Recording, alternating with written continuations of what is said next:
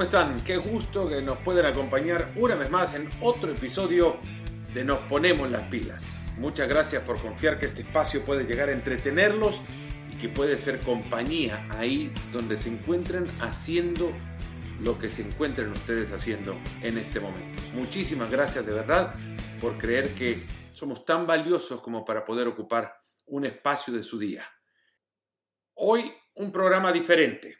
Hoy traemos acá la nota completa que hace unos días, en el mes de noviembre de este 2020 tan peculiar, tuve la posibilidad de hacerle a Gonzalo Higuaín, delantero del Inter Miami, que en estos días está por jugar una histórica postemporada en esta histórica primera campaña en la MLS, convertido en el fichaje sí, más importante, de mayor renombre o trayectoria que haya tenido la, la, MLS en este 2020. Incluso me, atrevo a decirlo que es el, el, fichaje por calidad futbolística, por trayectoria futbolística eh, de mayor impacto de este año, por, por encima del de Javier Hernández, que es mediáticamente seguro el fichaje de mayor eh, ruido, pero no el de mayor calidad futbolística al menos. Y eso creo se puede llegar a, a discutir, sí, desde mi perspectiva al menos. En eso, en ese lugar coloco a Gonzalo Higuaín, en su momento uno de los mejores delanteros del mundo. Eso no lo digo yo, lo dijo eh, Paolo Rossi, por ejemplo, campeón goleador con Italia en 1982 en el Mundial de España. Hace unos 3, 4 años se refirió de, Gonzalo Higuaín como el mejor delantero del mundo en ese momento, uno de los mejores del mundo, sí, durante la última década, exjugador del, de River Plate, del Real Madrid, de la Juventus, del Napoli, eh, ahora viviendo una nueva etapa en su carrera y en la charla queda claro, en la reflexión y el incluso eh, sí, el, momento reflexivo en el que Gonzalo Higuaín entra en la conversación nos hace entender qué significa estar hoy en el Inter Miami. Una, la verdad, charla que me hizo descubrir a una persona muy distinta a la que me, me imaginaba en la previa. Tenía mucho tiempo de no conversar con él y era la primera vez que lo hacía, obviamente vía telemática por, por, plataformas digitales para poder entrar en contacto en estos días en los que el viajar es limitado, pero sí la primera vez que lo hacía en una entrevista mano a mano, sentados, él y yo nada más. En otras ocasiones sí, conversaciones de ruedas de prensa o de, o de zonas mixtas en la que no se expresa mucho. Ahora eh, fue mucho más reflexivo, el momento así lo permitió, yo tomando café, él tomando un mate, en este nos ponemos las pilas especial con Gonzalo Higuaín.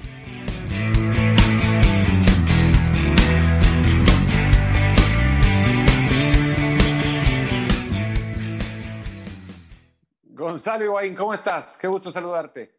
Hola Fernando, ¿qué tal? Buenas tardes para vos también.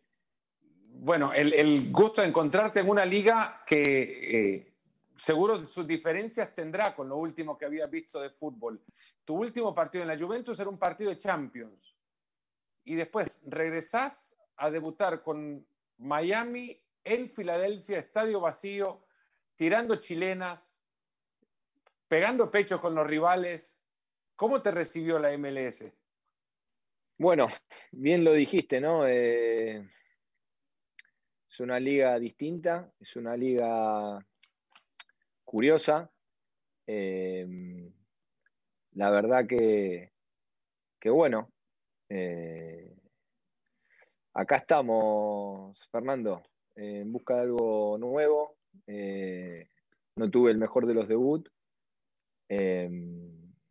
pero, pero bueno, tratando de agarrarle la mano, obviamente en un nuevo equipo, eh, nuevas experiencias, pero, pero como te dije, ¿no? contento de, de estar en, en, esta nueva liga y en este nuevo proyecto.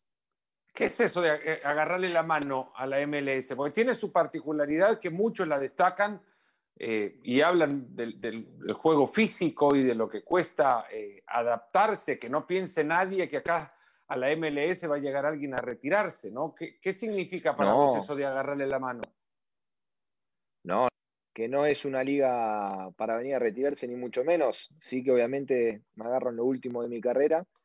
Eh, pero vine a disfrutarlo y a, como dije en otras entrevistas, a, volver a agarrar el amor al fútbol, ¿no? Creo que es lo, lo que primero vine a buscar. Y bueno, ojalá que, así sea, Fernando. Creo que están todos los condimentos acá para, para, poder hacerlo. Y como dijiste, ¿no? Lo que es el fútbol, ¿no? No tuve un debut soñado, pero el fútbol me regaló poder ayudar al Inter de Miami a clasificarse en playoff en su primer año como franquicia. Eh, creo que no lo han hecho muchos equipos y, el fútbol te da estas cosas, ¿no? Por ahí el, ¿quién te dice que el, el debut no soñado, si logramos clasificar a Nashville, que va a ser un partido muy difícil, de vuelta tenés la revancha de jugar contra Filadelfia. Decís, volver a agarrarle el amor al fútbol. ¿A dónde se fue? si lo tenías que volver a retomar? Andás a ver. No, no, no fue. Eh, el último año no lo disfruté como se merecía que se disfrute el fútbol de elite. No lo disfruté. Y, y bueno, eh, creo que ahí es cuando uno empezó a, como a decir, eh, algo tengo que cambiar. Eh, ya estaba saturado de, la presión de, la elite, estaba saturado de constantemente estar demostrando eh, lo que había hecho en el fútbol, que no está mal tampoco, pero viste, día a día, partido a partido, durante 14 años, a uno la cabeza le, por momento le juego una mala pasada y, la verdad que tenía ganas de otras cosas, Fernando. Eh, esa es la simple realidad, que tenía ganas de bajar a lo que era nivel mediático y nivel presión extrafutbolística y, y presión futbolística también. Creo que es una liga, obviamente, que va a crecer mucho, yo creo. Eh, no te lo voy a negar que pensaba que, me iba a ser más fácil adaptarme mirándola de afuera. Y aún así he tenido chances de gol donde la, suerte no me acompañó. Pero es una liga física, es una liga física que si no venís concentrado, la puedes pasar mal. Da la sensación, Gonzalo, que, el, fútbol te debe algo. No, me dio más de lo que quería, Fernando. Pero cómo no. A mí me decías con cinco años, vas a jugar tres mundiales, eh, tres Copa América, River, Real Madrid, Napoli, Juventus, Milan, Chelsea, Juventus. ¿Vos te crees que a mí el fútbol me dé algo todavía? me dio más de lo que soñé. Fernando, mucho más de lo que soñé. Y, mira, y, gracias, y mira ahora dónde pude venir, ¿no? A una gran ciudad, una gran franquicia, a poder eh, hacer los, últimos años de mi carrera tratándolo de disfrutar al máximo. No, me dio mucho más de lo que, de lo que pedí, Fernando, gracias a Dios. Estoy, soy un agradecido al fútbol. Te pones a pensar que estás en el equipo de un ex compañero, ¿no? ¿Cuánto tuvo que ver David en tu llegada a Miami? ¿Cuánto tuvo que ver David? Y, tuvo que ver porque él jugó conmigo, aunque jugamos seis meses, hemos podido ganar una liga juntos. Y, y tuvo que ver, tuvo que ver, eh, Fernando. Pero también tuvo que ver Matuidi, González Pires, Figal, eh, y, lo que yo veía ¿no? de los partidos, que era un equipo que creaba muchas situaciones de gol. Eh, porque yo no sé, eh, a datos en mano, Fernando, cuántos equipos crean más que nosotros. Eh, no estoy hablando a nivel juego, eh, posesión, digo situaciones de gol. si no debemos estar entre los 3, 4 primeros de la conferencia, estamos ahí. Y bueno, eso me, motivó a venir en mi posición. Y, y bueno, y después que, que como te dije, era una liga que siempre me dio curiosidad por venir. ¿Te, enseña todavía con lo que has conocido, lo que has tenido de compañeros, a quienes has tenido como, como técnicos o, maestros incluso que han estado con vos en un vestuario? ¿te, ¿te puede enseñar algo todavía un delantero como lo fue Diego Alonso ahora como técnico tuyo? Yo siempre trato de aprender de, todo, Fernando. Eh, de todos. Eh, algunos te dejan cosas buenas, otros no. Eh, pero sí, trato de aprender de todos. Diego fue un, número 9 con un gran cabezazo, que por ahí esa es una de, mis falencias. Y, bueno, yo siempre trato de aprender de todos. Eh, tuve grandes técnicos, gracias a Dios, eh, y soy un agradecido, como te dije, al fútbol. Ahora, eh, la fecha FIFA entra como una, no sé, ¿ustedes cómo lo toman antes de, llevarte a una respuesta? ¿Ustedes, esta pausa de qué les sirve? Porque aparte van a una pausa que le saca a Pizarro y, Pizarro regresará con el cansancio que vuelva, ¿no? y sí, sí, no sé si puede jugar cuando vuelve por el tema de la cuarentena. Eh, no sé, no, me gustó mucho parar 14 días, te, soy sincero. Por hoy hubiese estado bueno parar una semana y jugar este fin de semana ahora que venía. Eh, pero bueno, mirándolo por el otro lado, que veníamos con un trajín muy cargado de partidos, también descansar dos semanas nos puede venir bien para entrenar, para preparar el partido con más tiempo. Eh, y bueno, y la baja de Rodolfo trataremos de suplirla con otros jugadores que tenemos que tranquilamente lo pueden hacer. ¿Te entendés bien ya con él? ¿Es fácil entenderse con un jugador que sabe ver espacios a donde quizás la mayoría no los encuentra? Todavía estamos en proceso de adaptación. Eh, pensaba que llevo dos meses recién. Aunque pareciera que llevo más, llevo poco tiempo. Eh, y todavía nos estamos conociendo. Eh, pero como te dije, estoy muy feliz de que pudimos entrar a playoff. Un regalo hermoso que nos dio el fútbol. Y, quién te dice, ahora empieza otro campeonato y bueno, que sea lo que tenga que ser. Pensaba en esto de, tu experiencia, ya te quiero llevar ahí también, pero a lo que recientemente ha dicho Tony Cross, que los futbolistas los exprimen la FIFA y la UEFA para sacarles provecho jugando partidos internacionales y demás. Ahora vos ya lo ves de afuera, de afuera de la selección. Digo, cuando estás adentro, ¿lo ves así? ¿Sentís que, que, que el futbolista lo exprimen a cuanto más pueda dar hasta reventarlo? Mirá, lo dije en una entrevista. Yo pienso que el jugador de fútbol es una botella de Coca-Cola. Mm. Te van sirviendo, van sirviendo, van sirviendo, van sirviendo, van sirviendo, van sirviendo, van sirviendo. Y cuando no hay más Coca-Cola, ¿qué hace con la botella de Coca-Cola? La aplastás, la pisás y la tirás.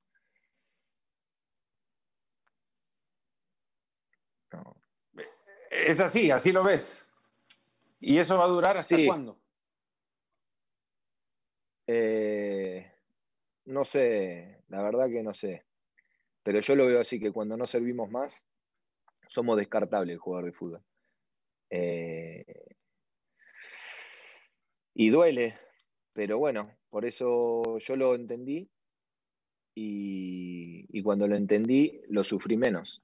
Pero no tengo duda de que cuando no servís más, eh, te, pisan, te aplastan y dejaste de existir. ¿Te pisaron mucho, Gonzalo? ¿Te aplastaron mucho? No, no, no, no hablo de mí, hablo en general. Eh, sí, pero no, por el uso, digo, del futbolista, sino por el trato al futbolista. Sí, sí, te exprimen, te exprimen a morir, te exprimen a morir. Eh, te exprimen a morir y por eso yo también me quería salir un poco de esa burbuja. Eh, y acá es como que, obviamente, recién estoy empezando, pero un cambio muy grande, ¿no? El que hice de, de liga y de exposición mediática. Pero me gusta, me gusta y ojalá poder disfrutarlo. ¿Sentís que poco a poco estás recuperando ese oxígeno que de repente te había el fútbol de, la élite te había sacado? Estoy volviendo a disfrutar, sí, de, de, los entrenamientos, de los partidos. Estoy volviendo a disfrutar y, y la verdad que, me pone feliz, Fernando. Me pone feliz porque lo necesitaba. Me hubiese despedido, me hubiese despedido, perdón, me hubiese gustado irme de otra manera de Europa, a cancha llena. Eh, pero bueno, se dio así eh, por esta pandemia. No me arrepiento tampoco. Creo que, que me fui campeón. Mi último año en, en Europa fui, me fui campeón. Eh, y ahora disfrutar, disfrutar acá. Y como te dije, Fernando, Dios nos dio la posibilidad de entrar a playoff, dándose muchos resultados. Y tenemos la posibilidad de, hacer historia. Eh, vos que estás más años acá, no sé cuántos equipos han logrado la MLS en el primer año. Eh, y creo que tenemos en nuestras manos poder hacer historia. Disfrutar también tiene, tiene que ver mucho con tener a tu hermano cerca. Eh, Sí, sin duda. Quizás pensar que estaba en el parque de la casa de tus viejos. Eh, sí. De regreso ¿qué te parece? ¿Qué te parece? Sin, sin los vidrios que quebraron, seguro. Hemos que, por eso pusieron la pileta en el fondo de casa, por todos los vidrios que rompíamos. Acá no se juega más, dijo mi mamá. pileta. ¿Cómo era eso? Tu padre futbolista, tu abuelo eh, metido en el boxeo. lo que, no, eh, lo que nos gustaba jugar al fútbol, Fernando, que en el patio de casa teníamos los foquitos que tiraba agua para arriba y los prendíamos para jugar como imaginando que era lluvia y jugábamos y nos tirábamos a barrer lleno de barro. Y, la parte de atrás de mi casa tiene como el quincho con, la, con los portones de, de vidrio. Y había dos vidrios, tres bolsas, otro vidrio, cuatro bolsas de los vidrios que faltaban. Y bueno, ¿qué va a hacer? Amábamos jugar al fútbol. Eh, donde podíamos jugábamos, o en la vereda, o en el patio de casa, en los recreos del colegio. Eh, amaba, amábamos jugar al fútbol, lo amo. Y desde chiquito tenía esa pasión ya. ¿De tu viejo qué aprendes? Bueno, a pegar de mi viejo, me parece, ¿no? No sé. De mi viejo, gracias a Dios, aprendí la personalidad, el gen ganador y nada más. bueno, y, un poco hablar también. Y tenía gran, gran cabezazo, gran cabezazo tenía mi papá. El otro día, bueno, estando al ras de césped en algún partido tuyo en, Europa, eh, hablas mucho en la cancha. Y tu papá decía que, bueno, hay posiciones que en la cancha no pueden jugar si no hablan, ¿no? El 9 tiene que hablar mucho. Trato de hablar, trato de hablar, Fernando, no te creas que hablo mucho. Eh, no soy uno de hablar mucho. Eh, nunca me caractericé por eso. Siempre me caractericé por tratar de contagiar dejando todo en la cancha. Eh, ahora que me toca por primera vez ser capitán del equipo, es una experiencia nueva, linda, me gusta, pero no soy de, de hablar y gritar. Trato de contagiar más de otra manera en, el aprendizaje que te da obviamente una familia deportista, de, un padre obviamente consagrado futbolísticamente, eh, ser considerado para la selección, para él ya era estar dentro de la selección y, se le recuerda con, como, bueno, con un estirpe de, dominio en el área. Eh, ¿Qué te enseñó fútbol para, para el fútbol en sí, como el juego en sí, el tenerlo a él como referencia? A mi padre. Sí.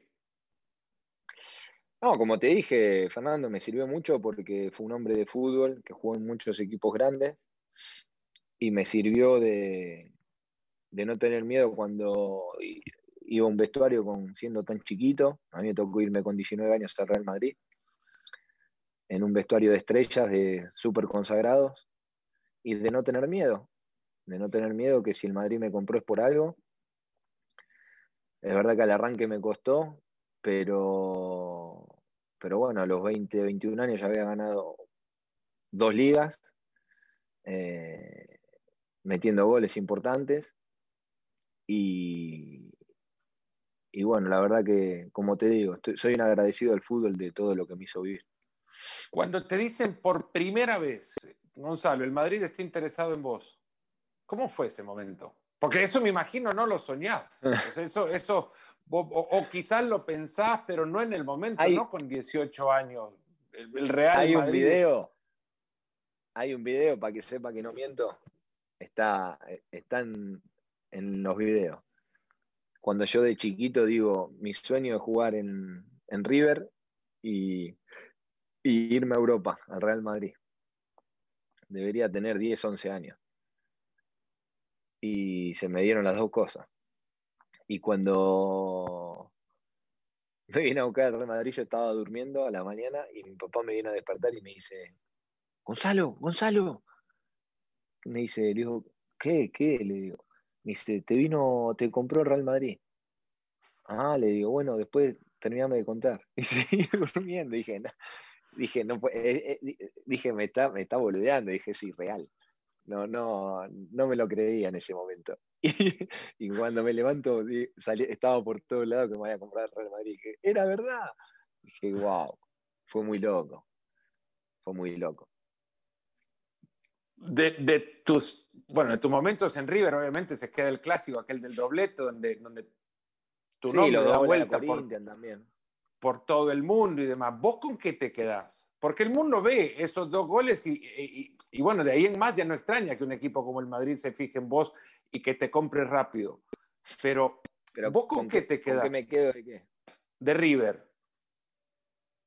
De River hice casi hasta que me fui a Real Madrid y tengo 30 y casi 33 ahora, hice desde los 8 o 9 años hasta los 17 en River y le debo todo a River. Me, formó como jugador, eh, me hizo crecer, confió en mí y me, sirvió eh,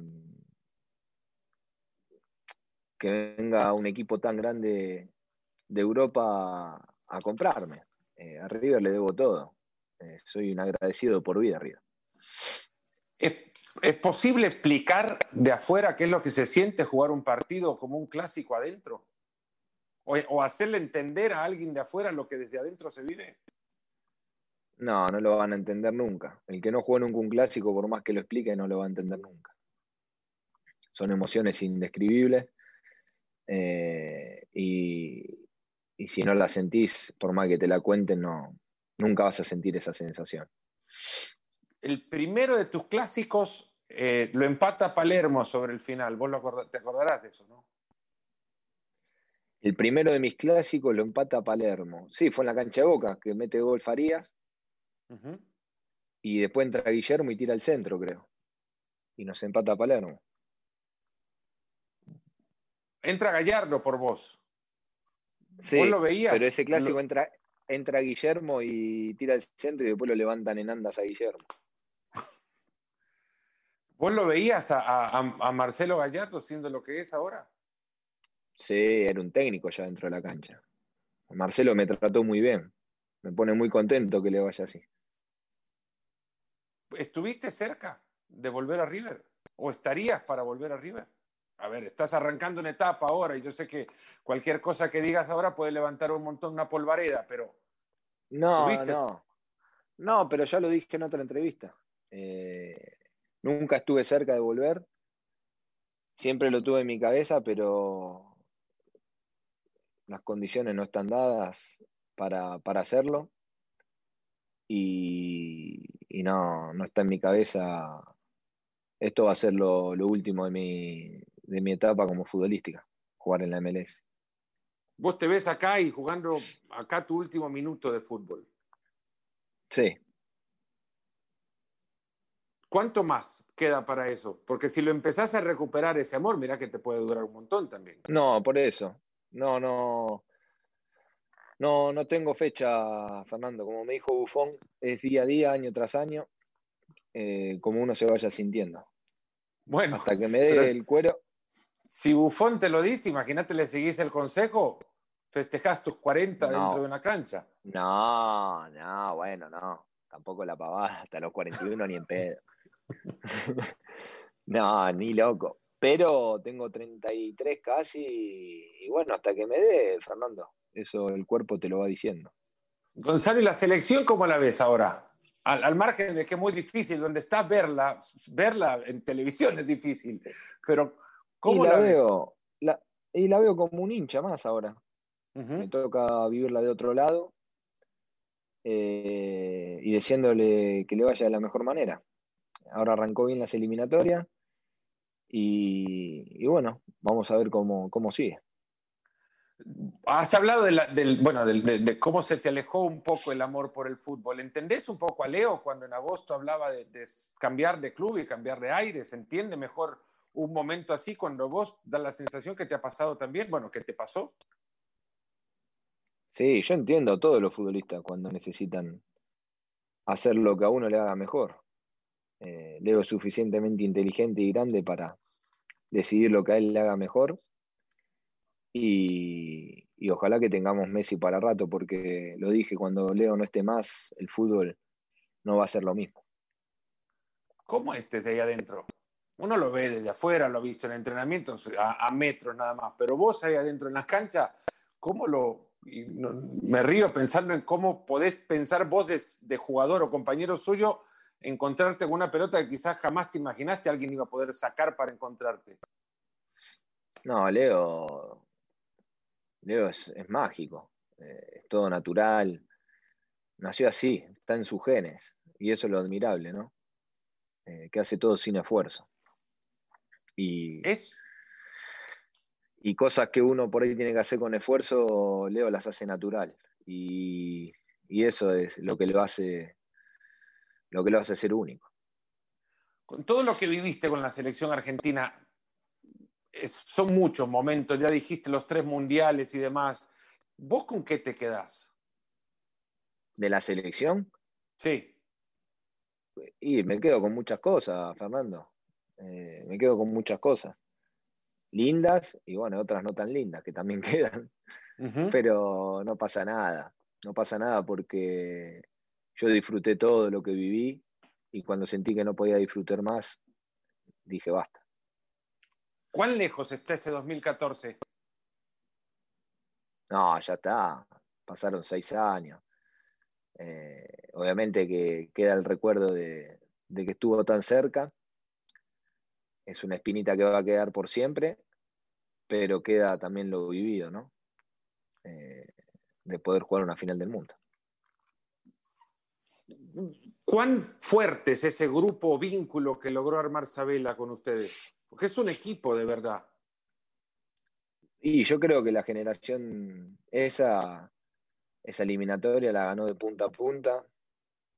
Y después el Mundial bueno, llegamos algunos tocados y, así todo metimos un buen mundial y, perdimos contra una, gran selección, eh, aún mereciéndola ganar, ¿no? Por las chances que tuvimos. Obviamente la espina no sale, ¿no? Pero no sé si ustedes ven la final. O ¿Has visto ese partido otra vez? No, no lo vi, Fernando. No lo vi. ¿No lo querés volver a ver? No, no lo vi, vi, vi resúmenes, pero pasa nada. Lo que te digo, me quedo también con lo bueno, ¿no? De que es llegar a una final del mundo. Eh, creo que es algo muy valioso. Nada cambia, evidentemente, y cualquier respuesta ahora mismo ya obviamente no soluciona nada, ni, ni corrige absolutamente nada, pero el VAR, ¿qué habría pitado en la salida de Neuer? No tengo ni la más pálida idea. No te quita el tiempo eh, pensar en eso. No, y no, Fernando, si ya no se puede cambiar nada. O sea, volver el tiempo atrás, saber si había bar, si no había bar, ya está. Ya pasó la final, no se puede hacer nada. Y ahora hay que mirar para adelante. Bueno, mirando para adelante tiene un reto gigantesco con, Miami. Eh, con la cinta de capitán, ¿de quién aprendiste como para poder llevar adelante ese aprendizaje, esas lecciones que ahora te puedan servir en este nuevo vestuario? Mira, estoy tratando de ser yo, Fernando, de no copiar e imitar a nadie, de lo que me sale, de lo que me nace, ser y tratar de, ayudar a mis compañeros en todo lo que aprendí en Europa como jugador. Eh, y es lo que quiero inculcarles a ellos. Así que ojalá que pueda lograrlo. Eh, claramente, eh, fue un logro muy grande poder entrar en playoff cuando nadie se lo imaginaba. Y yo creo que ahora nadie nos va a querer enfrentar. Porque somos un equipo competitivo en el cual ahora nos cambia el chip, nos sacamos la, la mochila del, clasificar y ahora es Caro Cruz. Y, eso es lindo de jugarlo.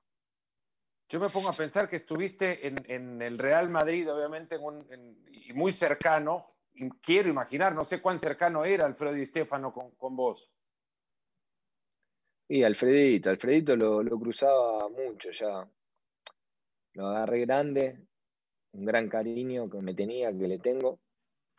Eh, y la verdad que fue un, gras, un grosso, un grande y, va a quedar siempre en mi recuerdo. ¿Cuántas charlas llegaste a tener con él como para decir no puedo creer que alguien tan grande en el... Pocas, pero, pero lindas. Pocas, pero lindas. Eh, así que fue un de los mejores jugadores de la historia y, la verdad que siempre va a dejar un legado muy grande en el fútbol. Una vez le pregunté sobre su mejor partido. Me dijo que su mejor partido lo había jugado en la, en la reserva de Huracán, cuando lo había prestado River a Huracán, que había ganado ese partido su equipo 9 a 0. Él salió de la cancha y el técnico lo felicitó. Él no había hecho ninguno de los goles de su equipo. Dijo, mi mejor partido es cuando fui jugador diferente a lo que esperaban de mí. Ser goleador quizás no es todo lo que de un futbolista se puede esperar, ¿no? Quizás para tu posición eso pueda servir como, como una idea. Pienso igual, solo que el número 9 no se lo valora, sí, se lo valora por los goles que mete. Entonces, estaría bueno que, se analice al 9 como piensa don Alfredo Di Stefano. Eh, creo que es una gran verdad lo que dijo. En ese concepto, y para cerrar, para vos, ¿quiénes son hoy día los mejores nueve? ¿De la actualidad? Sí. ¿O trayectoria? De la actualidad. De la actualidad, para mí los mejores nueve son Lewandowski, Haaland y Karim Benzema. ¿Qué los hace los mejores? Estar tanto tiempo, bueno, Karim, que está hace muchos años ahí, ya lleva como 10, 12 años. Eh, Lewandowski, eh, donde jugó hizo goles, ganó, eh, es un animal. Y Haaland, que es una gran, una gran promesa con un gran futuro. me sorprendió, pero me parece un grandísimo delantero. Bueno, y si me preguntabas de trayectoria, ¿quiénes son los mejores nueve? Y trayectoria hasta Suárez, Lewandowski, Cavani, Benzema, eh, David Villa, eh, Ibrahimovic, eh, y el mejor que está en el, o sea, irónicamente hablando, en el cielo, inalcanzable, Ronaldo, el gordo Ronaldo. ¿A quién, ¿De quién podrías construirte vos? De, los grandes que has nombrado, ¿y qué te hizo o qué crees que habrías querido tener que tuvo un grandote? y yo siempre quise parecerme a Ronaldo, lo lejos que estoy. Pero bueno, siempre quise copiarme a él. Bueno, Gonzalo, vamos a ir cerrando con, es cierto que apenas tenés un par de meses, pero algo tenés que conocer de dónde estás, ¿no?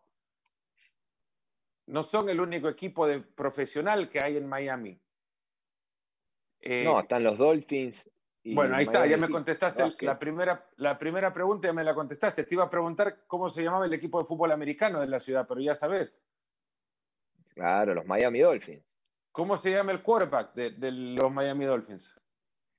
Ahí me mataste, Fernando, no soy tan fanático del NFL. Espero agarrarle el gustito y empezar a conocerlos más. Bueno, ¿y de la ciudad cuánto has llegado a conocer? Conocí algo, pero bueno, con el coronavirus, Fernando, trato de estar guardado, ¿viste? Eh, más con, el fútbol, que, que, ¿viste? Hay que cuidarse, hay que cuidarse porque, primero para no, contagiarse y después para, para no tener que, perderte partidos. Eh, entonces, he salido poco, Fernando, la verdad. Si te dicen ir al Café Versalles, eh, ¿a qué vas? ¿A comer comida cubana o a comer comida francesa?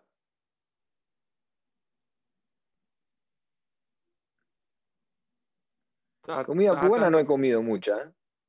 Estás atando cabos, decir, bueno, estoy en Miami y seguramente es comida cubana, ¿no? Y por ahí voy a comer comida cubana. No, no comí mucha comida cubana. ¿Béisbol? ¿Vas a ir a ver algún día el equipo de la ciudad? Sí, sí, yo ya dije que cuando el coronavirus se normalice, que vuelva a toda la normalidad, voy a ir a ver béisbol, hockey sobre hielo, eh, NBA, fútbol americano. Bueno, vas a tener lo que desde, desde Europa seguro muchos jugadores quisieran tener cerca también. Hay una fascinación por el jugador, del jugador europeo por el básquet. ¿Qué, qué, ¿Qué lo hace eh, al jugador europeo tener fascinación por la NBA? No sé, seré, seré, estaré fuera de la norma. A mí no, no me vuelve loco el básquet. No, pero mira que muchos de tus compañeros se venían de vacaciones, diciembre se echaban el vuelo transatlántico a ver un partido NBA. Sí, no, no. Yo por ahora no, Fernando. No, no, no me llama la atención. De a poco, de a poco. Cuando vuelva todo, seguro los hits te van a tener ahí en, primera fila en algún momento. Y es como el vino, ¿viste? Va por paladares, va por edades. Por ahí más grande me, me agarra gana. Sí, los goles que le hiciste a Boca. Sí, cómo no me lo voy a acordar. Pero cada uno. ayer, me lo acuerdo, Fernando. El desarrollo de la jugada, ¿te acordás? Pero claro, eso es por encima de todo, describímelo, contámelo. El primero fue una jugada, una jugada preparada de tiro libre, donde nosotros nos metíamos todo abajo del arco y el Chapa Zapata salía al punto de penal. La hicimos, el Chapa patea, rebota en, en un jugador que no me acuerdo quién es, y yo quedo ahí, al meterme para abajo del arco, quedo ahí cerca del arquero y la resolví de taco. Y el segundo gol, eh, Palermo patea, no sé si pega en un defensor o en el referee, no sé en, quién pega, me queda a mí el rebote, arranco la contra, se la doy a Belucci, todos los centrales defensores de Boca van con Belucci y el tecla, y yo por la izquierda quedo solo, me la da Belucci, hago que voy a definirlo, gambeteo a Bobadilla y defino. ¿En tu cabeza cuán fresca está la imagen del festejo? ¿Cómo? En tu cabeza, ¿cuán fresca está la imagen del festejo? latente, como si fuera ayer. ¿Qué pensás este, en, ese momento cuando te fui invicto me, fui, me fui invicto con Boca. ¿eh? Una más, eh, hablando de eso, ¿dónde estabas con el gol del Piti? Estaba en Turín. ¿Y dónde lo viste? ¿En casa? Lo vi, en, eh, sí, claro, en casa. ¿Cuál fue tu reacción? No, de alegría. Yo arriba le tengo un gran cariño. Y me puso muy contento por, por Marcelo, por Enzo, que tenemos una buena amistad. Y, por los chicos. La verdad que debe ser algo muy lindo ganar la Copa. Imagínate hacerlo en en un estadio que te vio jugar, bueno, más que ningún otro. Sí, no fue tan lindo, ¿no? Que la final más gloriosa de, la Copa Libertadores, o de las más gloriosas, se haya tenido que definir en España. Eso habla de lo mal que estamos como país. Eh, pero sí que fue, fue algo lindo, muy lindo. Bueno, pero si se tenía que definir en otro lugar, para vos seguro también el corazón te pegaba que River quedara campeón en el Bernabéu. Sí, claro que sí. Fue un combo hermoso. Tal cual, tal cual. Gonzalo Higuaín, la verdad que muchas gracias por, por el tiempo, la onda y, un éxito en este, en este desafío, no lo que viene ahora recién por los playoffs, sino lo que más adelante seguramente también será la construcción de un, de un equipo con vos como capitán. Gracias, Fernando. Un enorme placer y lo mejor. Saludos. Igualmente, ha sido un gran gusto. Un abrazo. Y hasta acá llegamos. Muchas gracias por habernos acompañado en este episodio diferente de Nos Ponemos las Pilas. De nuevo, gracias por la confianza, cuídense mucho y hasta el próximo episodio.